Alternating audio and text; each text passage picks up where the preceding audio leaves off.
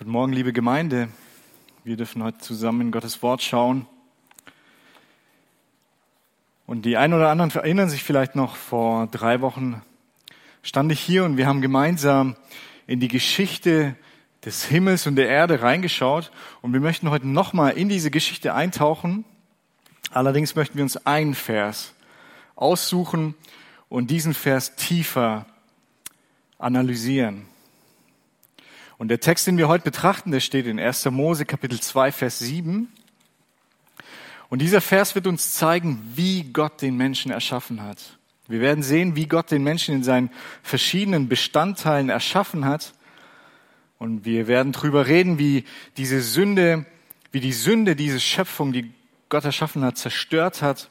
Und wir werden uns auch Gottes Rettungsplan anschauen, wie er die seine Schöpfung, seine Menschen, die Menschen, die er geschaffen hat, retten und verherrlichen wird in der Auferstehung. Und am Ende werden wir hoffentlich einstimmig in Dankbarkeit sagen können, Gott ist wirklich ein guter Gott. Gott ist ein guter Menschenbildner. Er hat den Menschen von Anfang bis zum Ende wunderbar erschaffen. Er hat Wunderbares mit ihm vor und diesem Gott können wir vertrauen. Der Text, den wir lesen wollen, steht jetzt 1. Mose Kapitel 2, Vers 7. Und bevor wir lesen, würde ich euch noch mal bitten, wem es möglich ist, steht auf, lasst uns noch mal gemeinsam uns auf Gottes Wort ausrichten. Vater, ich danke dir, dass wir dein Wort haben dürfen. Ich danke dir, dass wir heute Zeit haben, da reinzuschauen. Und ich möchte dich bitten, dass du uns hilfst, wirklich mit ganzem Herzen dabei zu sein. Hilf uns alles, was uns beschäftigt, alles, wegzulegen, ruhig zu werden in dir und in dein Wort zu schauen. Und bitte verändere uns durch dein Wort, heilige uns durch dein Wort. Und ja, lass uns einfach eine Freude an deinem Wort haben. Amen.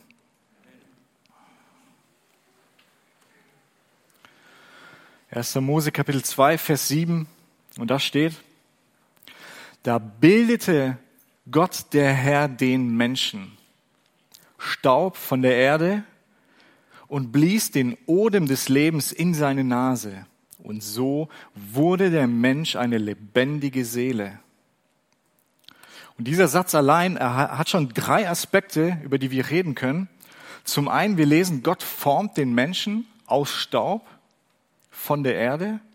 Und Gott haucht diesem Menschen Odem oder Atem des Lebens ein. Und wir lesen, so wird der Mensch eine lebendige Seele. Wenn wir die Schöpfungsgeschichte betrachten, dann sehen wir, also wenn wir ein Kapitel zurückgehen, dann lesen wir, wie Gott den gesamten Kosmos, den Himmel, die Erde aus dem Nichts erschaffen hat. Und wir lesen jetzt in Kapitel 2, lesen wir, wie Gott den Menschen erschafft. Aber er erschafft ihn nicht aus dem Nichts, sondern der Mensch, Gott nimmt den Staub von der Erde und erschafft aus diesem Staub den Menschen. Das heißt, der Mensch ist aus Material der Schöpfung genommen. Und dadurch sehen wir, dadurch sehen wir bereits die Beziehung zwischen dem Menschen und der Schöpfung. Der Mensch ist Teil der Schöpfung. Er ist fest in dieser Schöpfung verankert. Er unterliegt den Gesetzen der Physik, der Biologie. Er kann, er kann zu einer bestimmten Zeit nur an einem Ort sein. Er bekommt Hunger, er braucht, er braucht Schlaf. Der Mensch ist Teil dieser Schöpfung. Und im Vergleich dazu, Gott ist Geist, Gott ist anders als der Mensch. Gott ist nicht Teil der Schöpfung. Das heißt, Gott unterliegt auch nicht den Gesetzen dieser Schöpfung. Gleichzeitig lesen wir aber, dass der Mensch mehr ist. Er ist mehr als nur diese tote Erde. Er ist, er ist mehr als nur ein Klumpen von Zellen und, und Atomen. Wir lesen, dass Gott Leben in diesen Menschen hinein atmet.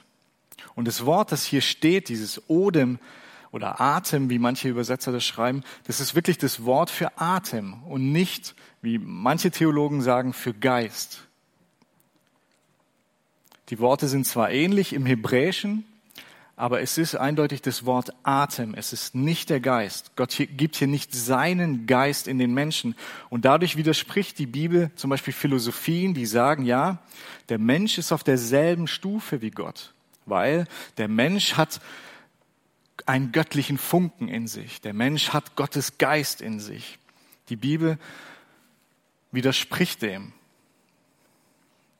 Der Mensch hat hier nicht Gottes Geist empfangen, aber er hat, er hat das Leben von Gott empfangen.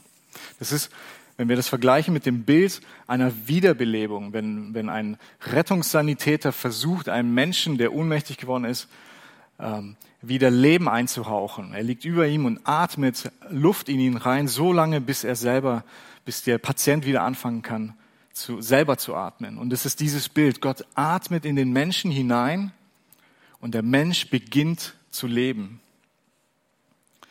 Das heißt auch, dass der Mensch sich selber das Leben nicht geben kann. Und es ist auch nicht durch Zufall entstanden, sondern das Leben ist ein Geschenk Gottes an den Menschen. Also wir sehen, der Mensch steht fest in der Schöpfung, er ist Teil der Schöpfung, er ist nicht mit Gott gleichzusetzen. Wir sehen aber auch, wenn wir ein Kapitel zurückschauen, in Kapitel 1, 1. Mose Kapitel 1, Vers 27, da lesen wir, dass Gott den Menschen in seinem Bild erschaffen hat. Da steht, Gott schuf den Menschen zu seinem Bild, zum Bild Gottes schuf er ihn und er schuf sie als Mann und Frau. Das heißt, der Mensch hat eine bestimmte Rolle in der Schöpfung. Er ist im Bild Gottes geschaffen, er soll Gott widerspiegeln das heißt, der Mensch ist nicht mit der Schöpfung gleichzusetzen, nicht mit den Tieren. Er steht über der Schöpfung, weil er in der Schöpfung eine besondere Rolle hat. Aber der Mensch ist auch nicht mit Gott gleichzusetzen. Bild Gottes zu sein heißt, oder wir können es so vergleichen mit einem Bildhauer. Der Bildhauer nimmt zum Beispiel einen Menschen und er nimmt einen großen Klumpen Stein und er macht aus diesem Stein, macht er eine Skulptur, die diesem Menschen ähnlich sieht. Aber wir sehen ja den Unterschied. Wir wissen, das ist die Skulptur, das ist der Mensch. Sie sehen sich ähnlich. Die Skulptur ist das Bild dieses Menschen, aber es ist nicht, die Skulptur ist nicht der Mensch. Äh, nicht, genau, nicht das Objekt. Das heißt, der Mensch ist nicht mit Gott gleichzusetzen. Er ist er ist das Bild Gottes. Wenn, wenn der Mensch Gott wäre, könnte er sich selber das Leben geben. Aber er erhält das Leben als Geschenk von Gott. Gott haucht diesem, diesem toten Körper aus der Erde, aus der Schöpfung, haucht Gott Leben ein. Und dann lesen wir, so wurde der Mensch eine lebendige Seele. Der Körper Gottes Atem lassen den Menschen zu einer lebendigen Seele werden. Und dieses Wort Seele, die meisten verstehen unter Seele das, das, das Innere eines Menschen, die Gedanken, die Gefühle oder die Psyche eines Menschen. Das was, das, was den Menschen ausmacht, was aber nicht materiell ist, was, was nicht greifbar ist. Das Wort Seele in der Bibel geht aber weiter. Es hat eine tiefere und weitreichendere Bedeutung als nur die Gedanken, nur die Gefühle eines Menschen. Und das sehen wir an diesem Satz an zwei Worten. Zum einen das Wort wurde und zum anderen das Wort Seele selbst. Das Wort wurde beschreibt das Ergebnis eines Prozesses. Wir sehen, Gott erschafft den Körper, er haucht dem Körper Leben ein und so wurde der Mensch eine lebendige Seele. Also indem Gott zuvor einen Körper erschaffen hat und daraus wird eine Seele. Also das wurde beschreibt das Ergebnis eines Prozesses und das Wort Seele selber im Hebräischen, das Wort heißt Nefesh und dieses Wort wird verwendet für Leben für Lebewesen, für Kreaturen, für Personen. Es wird aber auch verwendet, um, um das Herz zu beschreiben, den Atem, die Kehle oder auch so innere Emotionen, Verlangen, Appetit. Das heißt, dieses Wort hat eine viel weitreichendere Bedeutung als nur die Gedanken oder die Gefühle eines Menschen. Und das sehen wir zum Beispiel auch in diesem Vers. Wenn ihr beispielsweise die Luther-Übersetzung habt oder die Menge Bibel, hier wird das Wort Seele mit Wesen übersetzt. Also wir sehen, selbst, selbst die Übersetzer sind sich nicht ganz einig, wie sollen wir das übersetzen, weil das Wort so eine große Vielfalt hat und Luther und Menge haben es mit Wesen übersetzt, Elberfelder und Schlachter haben es mit Seele übersetzt, eben weil dieses Wort so eine tiefe, weitreichende Bedeutung hat und alles, alles, was den Menschen, alles, was das Leben ausmacht, mit einschließt. Wir sehen also, das Wort Seele umfasst das gesamte Leben eines Menschen. Und dadurch sehen wir, dass der Körper und das Innere eines Menschen, die Gedanken, die Gefühle, sie bilden eine Einheit. Gott hat beides erschaffen, Gott hat beides zusammengefügt und es ist eine Einheit. Es ist nicht zu trennen. Und damit stellt sich die Bibel Philosophien entgegen, die sagen, die, die das trennen, die sagen, der Körper und das, die Gefühle, Gedanken eines Menschen, die haben nichts miteinander zu tun. Aber das stimmt nicht. Die Bibel sieht beides als eine Einheit. Beides ist von Gott geschaffen, beides gehört zusammen, beides macht den Menschen aus.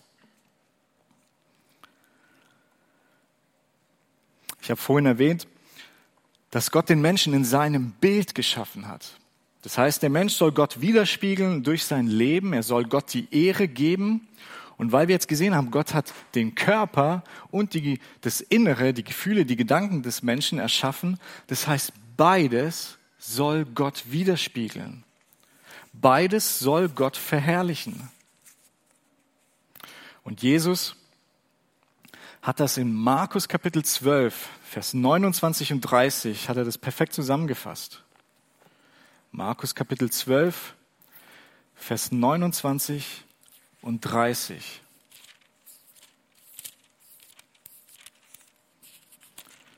Markus Kapitel 12, Vers 29 und 30. Und da spricht Jesus, die Frage, die an Jesus herangetragen wird, ist, Jesus, was ist das größte Gebot? Was ist das Wichtigste, das wir beachten müssen? Und Jesus antwortet, das höchste Gebot ist das, Höre Israel, der Herr, unser Gott, ist der Herr allein.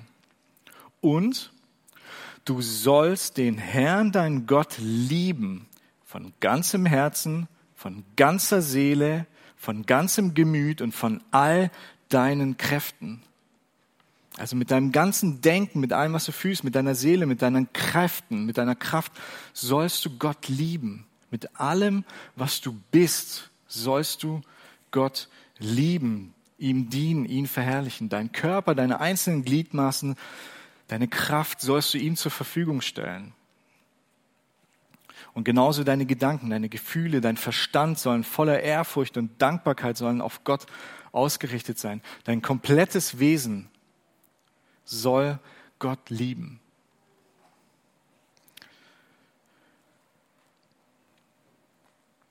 Und ich habe ja gesagt, es gibt Philosophien, die das trennen, die den Körper und den Geist, Seele trennen. Und natürlich, wir, wir folgen der Bibel, aber wir Christen, wir können auch zwei Irrtümern erliegen. Wir können zum einen den Irrtum begehen und den Körper nicht heiligen. Wir können unseren Körper vernachlässigen und wir können denken, es reicht Gott in unserem Innern anzubeten. Manche Christen sehen dann, sie sehen dann keine Verbindung zwischen, zwischen den Taten ihres Körpers, wie sie leben, nach außen hin, und ihren Gedanken. Und so ein Problem hatten wir, hatten die Christen zum Beispiel in Korinth. Der Brief an die Korinther im Neuen Testament, den hat Paulus an, an diese Gemeinde geschrieben, weil die Christen dort diesem Irrtum erlegen sind. Sie, sie haben angefangen oder sie haben, sie haben mit ihrem Körper haben sie toleriert, Sex mit Prostituierten durchzuführen. Sie dachten, das sei in Ordnung, weil die Gesellschaft um sie herum war so geprägt, das war völlig in Ordnung. Und die Christen haben das akzeptiert und gesagt, ja klar, wo ist das Problem? In unserem Herzen, in unserem Inneren. Wir, wir, wir glauben Gott, wir beten, an, wir beten Gott an. Was, was für eine Bedeutung hat es, was wir mit unserem Körper machen? Tief im Herzen bete, bete ich Gott an. Aber Paulus erinnert diese Christen, dass ihr Körper Gott gehört.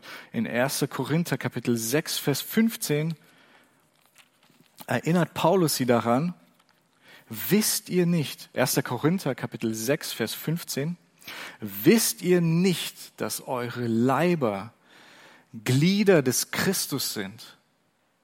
Wisst ihr nicht, dass euer Körper Teil Christi ist? Einen ähnlichen Vers, der das auch nochmal wunderschön umschreibt, finden wir in Römer 6, Vers 13.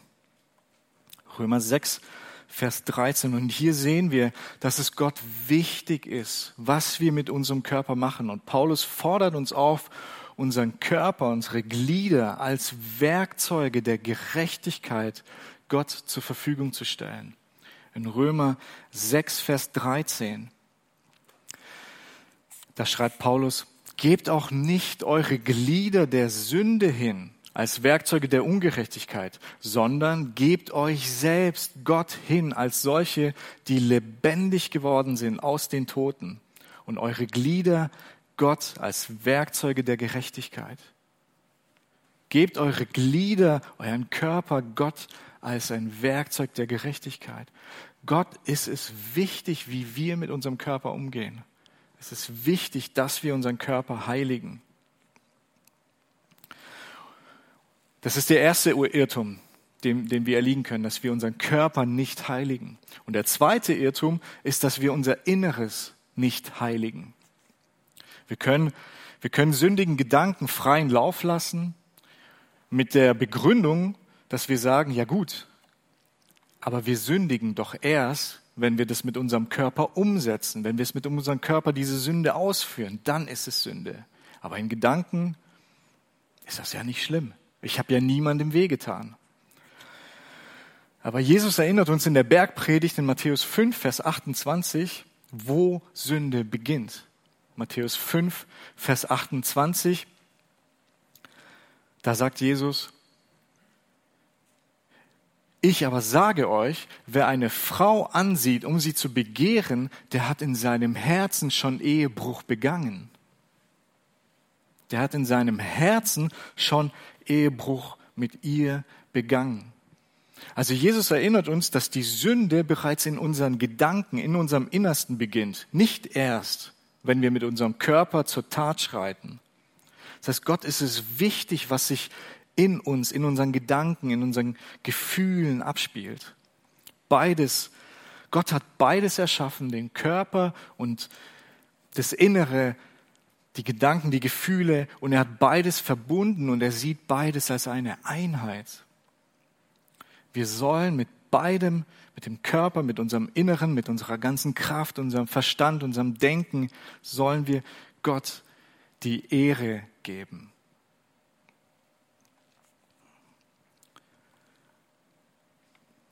Wir sollen Gott die Ehre geben mit allem, was wir sind, mit allem, was wir haben. Und wir haben ja angefangen im Schöpfungsbericht in 1. Mose Kapitel 2. Und wenn wir weiterlesen würden in Kapitel 3, dann würden wir sehen, wie die Geschichte mit dem Menschen weitergegangen ist. Gott hat den Menschen erschaffen.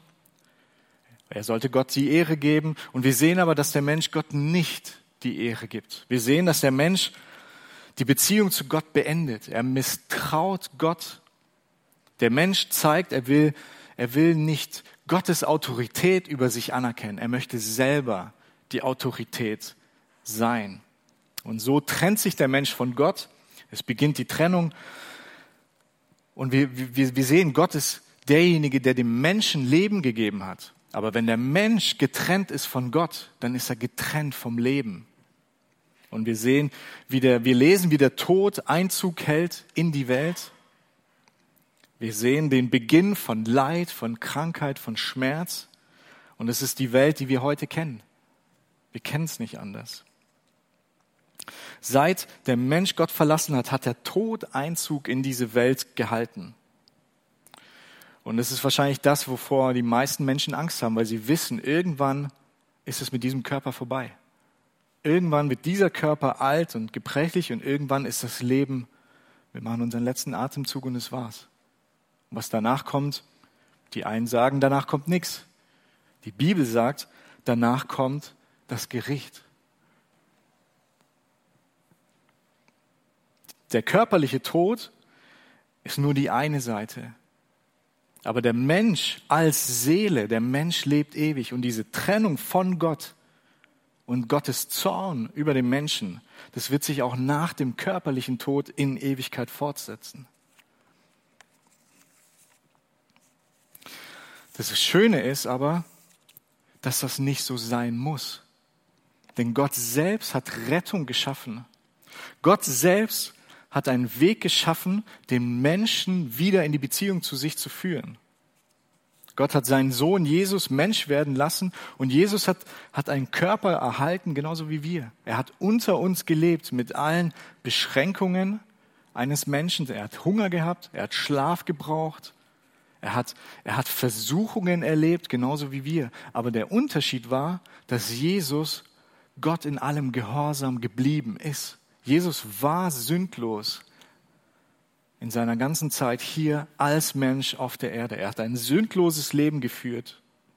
Und weil er sündlos war, konnte er mit seinem Tod unser Stellvertreter werden. Weil er sündlos war und weil Gott keinen Grund gefunden hat, ihn zu verurteilen, konnte Jesus Stellvertreter für uns werden und sagen, ich nehme die Sünde von Sergei, von mir, von dir auf mich und ich trage den Zorn Gottes. Und weil Jesus die Strafe getragen hat, brauchen wir Gottes Zorn nicht fürchten, wenn wir Gott als Vater haben. Weil er die Strafe trug, dürfen wir wieder in die Beziehung zu Gott treten. Wir dürfen unsere Sünde auf Christus legen. Und das ist, und das ist immer noch nicht das Ende. Weil Jesus ist nach seinem Tod ist er auferstanden. Gott hat ihn wieder auferweckt. Und diese, die Jesu Auferstehung zeigt uns, dass der Tod besiegt ist. Und die Auferstehung ist ein, ein Fundament unseres Glaubens. Wenn Christus nicht auferstanden ist, dann ist unser Glaube, dann ist unser, unser Gottesdienst hier ist umsonst. Wofür treffen wir uns? Die Auferstehung ist das Fundament unseres Glaubens. Und es ist, es ist ein Wendepunkt. In dieser Geschichte der Menschheit ist die Auferstehung ein Wendepunkt, weil wir sehen, in einer Welt, in der Sünde und Tod alles regiert haben, gibt es jetzt einen Menschen, gibt es Jesus, der nicht vom Tod gehalten werden kann. Das heißt, die Auferstehung Jesu, Ostern, das, was wir an Ostern feiern, ist der Beginn eines Neuanfangs.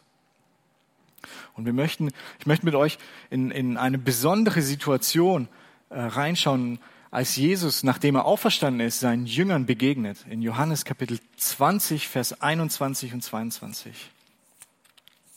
Johannes Kapitel 20, die Verse 21 und 22. Hier sehen wir, das ist eine Szene, wo die Jünger sich versteckt haben. Sie haben gerade erlebt, wie ihr Meister, wie Jesus der, dem sie drei Jahre lang nachgefolgt ist, wie er getötet wurde auf brutale Art und Weise. Und sie haben, sie haben sich vor Angst verkrochen. Sie, sie, sie, sie, sie konnten das nicht für wahr halten, dass Jesus plötzlich weg ist. Und sie haben sich versteckt, weil sie vielleicht dachten, okay, wenn, wenn, wenn sie das mit Jesus machen, dann sind wir die Nächsten. Und auf einmal kommt Jesus in ihre Mitte und spricht zu ihnen in Vers Kapitel, Johannes Kapitel 20, Verse 21 und 22. Da sprach Jesus wiederum zu ihnen, Friede sei mit euch.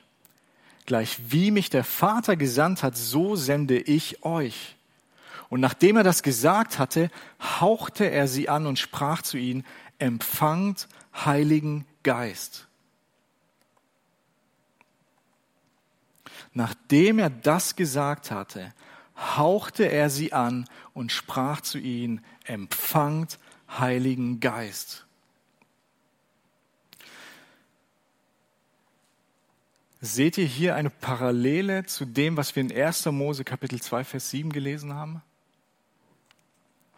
Gott hat den Menschen erschaffen und er haucht den Menschen an, er bläst seinen Atem in den Menschen hinein und der Mensch wird eine lebendige Seele. Und hier in Johannes 20 lesen wir, wie Jesus als Sieger über den Tod wieder auferstanden zu seinen Jüngern kommt und er haucht sie an Er bläst sie an und sagt, empfangt Heiligen Geist. Der Heilige Geist, das, das Siegel der Verheißung. Das heißt, die Jünger wissen, wir sind versiegelt, wir sind errettet, wir sind Gottes Eigentum. Wir sind geistlich gesprochen neu geschaffen, wir sind eine neue Kreatur. Jesus haucht sie an und spricht, empfangt Heiligen Geist. Und die Jünger wissen, wir sind Gottes Eigentum, wir sind eine neue Schöpfung. Und wenn wir uns dann aber wirklich bewusst fragen, was, was heißt das denn nun? Der Tod ist besiegt. Das heißt es jetzt, Christen können nicht sterben? Aber wir sehen das Gegenteil.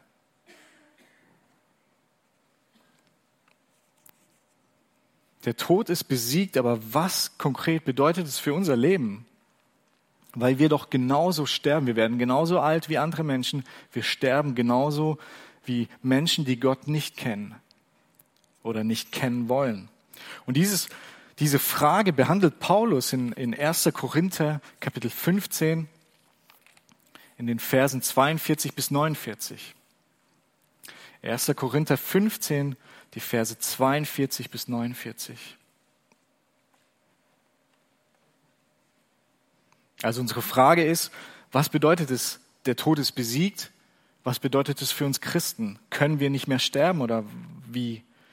Und Paulus gebraucht das Bild eines Samenkorns. Also in den Versen davor schreibt er von einem Samenkorn und er vergleicht es das Samenkorn, so ein kleines Korn, es fällt in die Erde, es stirbt und daraus wächst eine neue Pflanze. Und die Pflanze ist größer und herrlicher und prächtiger als, als dieses kleine Korn. Und wenn man das vergleicht, dann, also wenn man das nicht selber erlebt hat, aber glaubt man wirklich, dass aus so einem Korn so eine große Pflanze werden kann? Und dann zieht Paulus den Vergleich zur Auferstehung. Und jetzt die Verse ab 42 bis 49. 1. Korinther 15, Vers 42 bis 49. Und da schreibt Paulus, so ist es auch mit der Auferstehung der Toten. Es wird gesät in Verweslichkeit und wird auferweckt in Unverweslichkeit. Es wird gesät in Unehre und wird auferweckt in Herrlichkeit. Es wird gesät in Schwachheit und wird auferweckt in Kraft. Es wird gesät ein natürlicher Leib und es wird auferweckt ein geistlicher Leib. Es gibt einen natürlichen Leib und es gibt einen geistlichen Leib. So steht auch geschrieben, der erste Mensch, Adam, wurde zu einer lebendigen Seele. Der letzte Adam zu einem lebendig machenden Geist. Aber nicht das Geistliche ist das Erste, sondern das Natürliche. Danach kommt das Geistliche. Der erste Mensch ist von der Erde, irdisch. Der zweite Mensch ist der Herr aus dem Himmel. Und wie der irdische beschaffen ist, so sind auch die irdischen. Und wie der himmlische beschaffen ist, so sind auch die himmlischen. Und wie wir das Bild des irdischen getragen haben, so werden wir auch das Bild des himmlischen tragen. Wie wir das Bild des Irdischen getragen haben, so werden wir auch das Bild des Himmlischen tragen. Paulus zitiert hier den Vers, den wir in 1. Mose betrachtet haben. Adam wurde, der erste Mensch wurde zu einer lebendigen Seele. Und Paulus nimmt dann Christus und er nimmt Adam und er vergleicht beide und er sagt, der erste Mensch war von der Erde und er wurde eine lebendige Seele. Der zweite Mensch, Christus, ist vom Himmel und wurde ein lebendig machender Geist.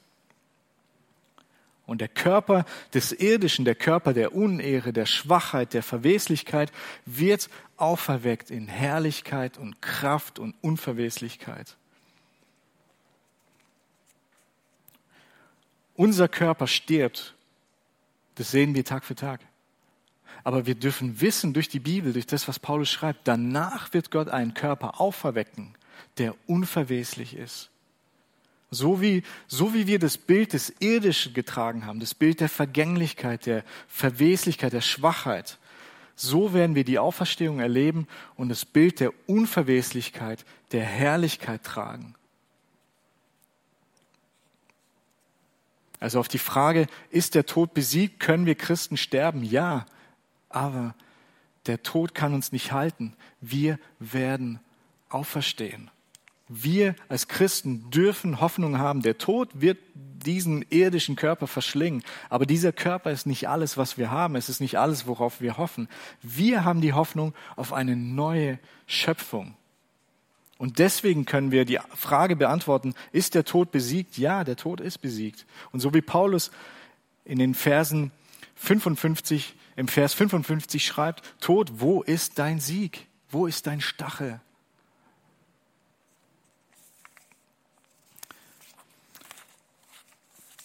Wir dürfen die Hoffnung auf einen neuen, verherrlichten äh, Körper haben, in einer, in einer Ewigkeit mit unserem Gott. Und deswegen brauchen wir den Tod nicht zu fürchten. Und das Leiden dieser Zeit fällt nicht ins Gewicht zu der Herrlichkeit, die wir erleben werden.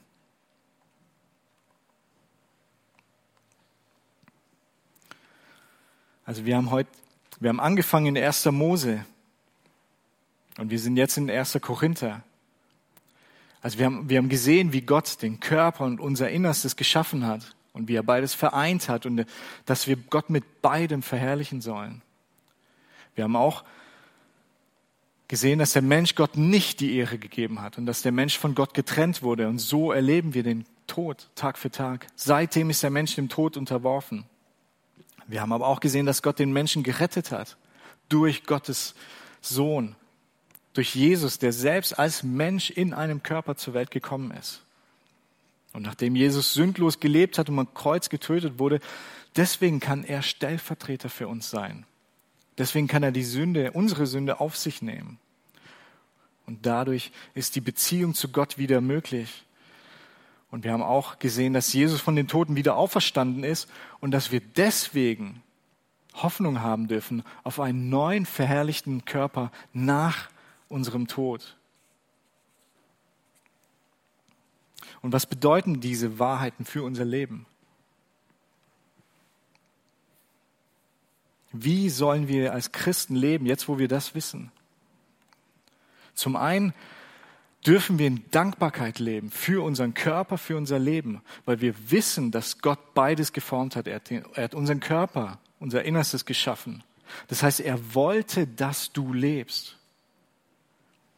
Er hat dir dieses Geschenk gemacht, dein Körper, dein Leben hat er dir geschenkt. Es ist kein Zufall, du bist kein Unfall, sondern du bist gewollt und du bist geliebt. Und du denkst dir vielleicht, okay, mein Körper oder mein Leben gefällt mir nicht. Es ist Gottes Geschenk, aber es gefällt mir nicht. Und du fängst an, andere zu beneiden. Du fängst an, dich mit anderen zu vergleichen. Aber es ist, es liegt eine so große Freiheit darin, sich selber als Geschenk Gottes anzunehmen, auch wenn man nicht perfekt ist, weil, weil man weiß, weil wir wissen dürfen, dass Gott sich etwas dabei gedacht hat, als er dich geformt hat. Er wollte sich durch dich auf diese Art in dieser Zeit verherrlichen. Gott liebt dich und er hat dich so geformt und er macht keine Fehler. Wir dürfen unser Leben und unseren Körper in Dankbarkeit annehmen. Und wir dürfen beides vollständig Gott als Werkzeuge der Gerechtigkeit hingeben. Weil Gott unseren Körper und unser Innerstes geformt hat, dürfen wir ihm beides hinstellen, unser, unser Leben, unseren Körper, unser Innerstes, alles, alles, was wir sind, alles, was wir haben, dürfen wir Gott als Werkzeuge der Gerechtigkeit hingeben. Wir dürfen mit allem, was wir sind, ihm die Ehre geben. Das heißt, wir streben nach Heiligung, sowohl mit unserem Körper als auch mit unseren Gedanken und unseren Gefühlen, weil alles von Gott geschaffen ist und für ihn, ihm dienen soll. Und wir können auch, wir können zu Jesus kommen, zu Gottes Sohn als jemand, der wirklich mitfühlen kann. Gott ist nicht entfernt, er ist nicht Manche Menschen haben die Vorstellung von Gott, dass Gott irgendwo entfernt ist und mit seiner Schöpfung gar nichts zu tun hat. Aber in Jesus wissen wir, Gott ist Mensch geworden. Er hat auf dieser Welt gelebt, in einem Körper wie wir. Das heißt, er kann mit uns mitfühlen, weil er selber erlebt hat, wie es ist, Mensch zu sein. Er kam in einem Körper zur Welt und er hat Hunger erlebt, Versuchungen erlebt, er hat Schmerzen ertragen und letzten Endes ist er gestorben. Das, was jeder Mensch erfährt. Er kann, er kann wirklich mit uns mitfühlen. Das heißt, Christus können wir alles sagen, was uns bewegt. Er kann mit uns mitfühlen. Und weil wir wissen, dass Christus nicht tot geblieben ist, sondern auferstanden ist, dürfen wir unsere Ängste ablegen und wir dürfen Hoffnung haben. Wir dürfen Hoffnung haben, egal was mit uns in diesem Leben passiert, mit unserem Körper, egal ob Krankheit oder Leid uns befällt. Und am Ende, am Ende wartet der Tod auf jeden von uns. Aber wir dürfen wissen, wir brauchen keine Angst zu haben, weil der Tod keine Macht mehr über uns hat. Auch wenn wir sterben, kann der Tod uns nicht halten. Und das macht uns frei, mutig zu leben. Das macht uns frei, Das macht uns frei, dass wir uns nicht an dieses Leben klammern müssen, weil wir wissen, das ist nicht alles, was wir haben. Auf uns wartet eine wundervolle Zukunft. Wir werden von Gott einen verherrlichten Körper erhalten. Wir müssen uns nicht an dieses Leben klammern. Gott ist ein wunderbarer Menschenbildner. Er hat den Menschen wundervoll erschaffen. Von Anfang bis Ende lesen wir es in der Bibel, welchen wundervollen Plan er mit uns hat. Und wie er diesen Plan umgesetzt hat in Christus. Und wir dürfen auf eine wundervolle Zukunft hoffen, in einem verherrlichten Körper in seiner Gegenwart. Amen. Lasst uns aufstehen, lasst uns zu diesem Gott dankbar kommen und uns einfach bewusst werden, wie wundervoll er den Menschen erschaffen hat und bis zum Ende durchträgt und uns, ja, auf was für eine wundervolle Zukunft auf uns noch wartet. Lasst uns beten.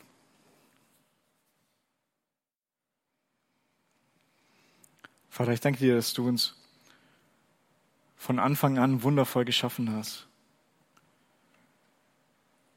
Und dass du, obwohl wir uns von dir getrennt haben, dass das nicht das letzte Wort war, sondern du hast alle Hebel in Bewegung gesetzt, um uns zu retten. Du hast deinen eigenen Sohn gegeben. Und er hat gelebt wie wir und ist dir in allem Gehorsam gewesen. Und wir dürfen unsere Sünde auf ihn werfen und dürfen wieder gerecht vor dir stehen. Vater, ich danke dir, dass deiner Gerechtigkeit Genüge getan ist und dass deine Gnade so groß ist. Und ich danke dir, dass wir keine Angst haben brauchen vor Menschen, vor der Zukunft, vor Krankheit, vor Leid, weil wir wissen, du hast alles in der Hand, du hast alles von Anfang an perfekt geführt. Und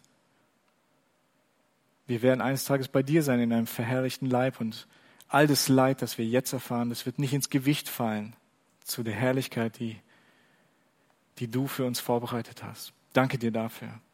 Amen.